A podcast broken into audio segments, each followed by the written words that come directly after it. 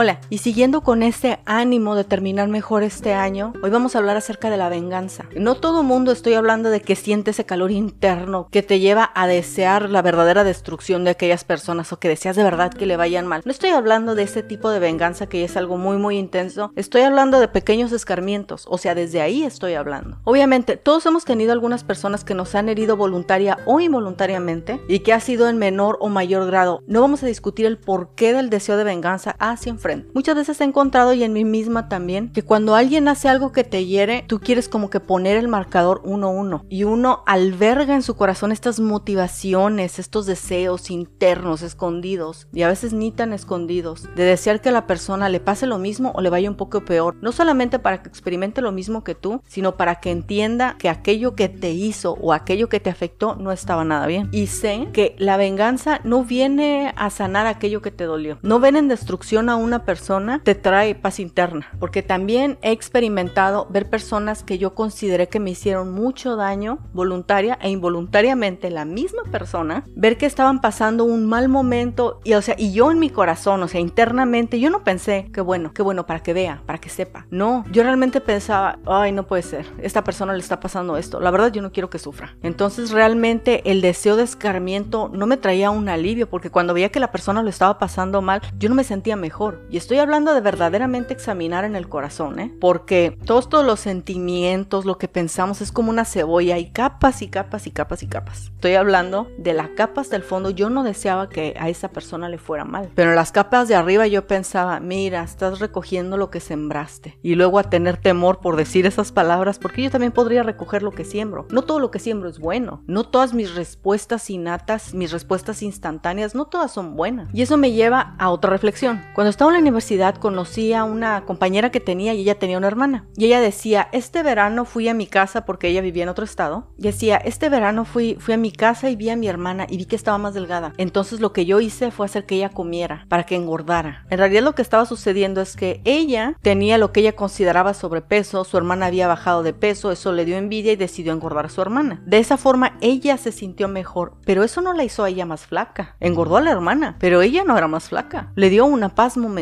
y hasta eso se podría determinar como un poquito de deseo de venganza. Ella se sintió herida por algo que su hermana no le había hecho, que era bajar de peso, y decidió cobrar su poquito de venganza. Si es que los seres humanos somos realmente complejos. La mente es compleja, las emociones son complejas, nuestras respuestas son complejas. Muchas veces hacemos cosas y ni siquiera tenemos idea por qué. Y a veces no basta con sentarte cinco minutos a reflexionar y darte cuenta del por qué. A veces de verdad te tienes que poner a pensar por qué estás haciendo las cosas cuando quieres que paren. Realmente todos los comportamientos nocivos deberían de parar, pero a veces hay ciertas cosas que no queremos que paren. Entonces, resumiendo, muchas personas nos han herido voluntaria e involuntariamente en menor o mayor grado y hemos herido nosotros a otras tantas personas en mayor o menor grado voluntaria e involuntariamente. El deseo de venganza es una respuesta natural, querer poner el marcador 1-1. Quiero que experimentes qué fue lo que me hiciste y cómo lo sentí, pero eso no nos va a traer ni paz, ni serenidad, ni sanidad, ni nada. Porque si realmente eres sincera, sincera contigo misma, lo más seguro es que no quieras que a esa persona le vaya mal en el fondo de tu corazón. De hecho, una de las personas que siento que me hirió atravesó por un momento difícil y me preguntó algo a mí y yo estaba así con mi cerebro tratando de buscar en qué tantas cosas le podía ayudar para que esa persona no se sintiera así. Y no estoy diciendo que yo soy una persona buena, estoy diciendo que me puse en los zapatos de esa persona y pensé, no, si yo estuviera así, yo de verdad quisiera que alguien viniera y me ayudara con todo lo que pudiera. Y la verdad coincido con muchas personas. Mejor venganza que le puedes dar a una persona es perdonarla, es olvidar lo que te hizo en la medida que puedas, ¿eh? Porque no somos unas computadoras, ¿no? Que le metes una información para que te arroje otra. Ciertamente de las cosas que he encontrado que le causan mal a las personas que nos han dañado es cuando nosotras no tomamos ninguna acción en contra de ellas. Ninguna. Ni un mensaje de texto, ni una indirecta, ni nada. Porque cuando una persona te quiere dañar, está esperando que tú tengas la acción contraria. Yo te voy a patear para que te dé tanto coraje y también me patees. Y ahí ya tenemos nosotras dos una dinámica, ya nos podemos comunicar a un nivel. Cuando tengas ese deseo de venganza, tienes que comprender que no debes de entrar en ese diálogo de emociones con la persona contraria. Debes de buscar qué hay en tu corazón, qué te está lastimando y cómo puedes abordar ese tema. Nada hay más importante que conocer nuestras verdaderas motivaciones. Así que realmente la venganza no es dulce porque te mete en una dinámica con la persona que consideras que te está dañando. Y date cuenta que lo menos que quieres hacer cuando hay una persona que te está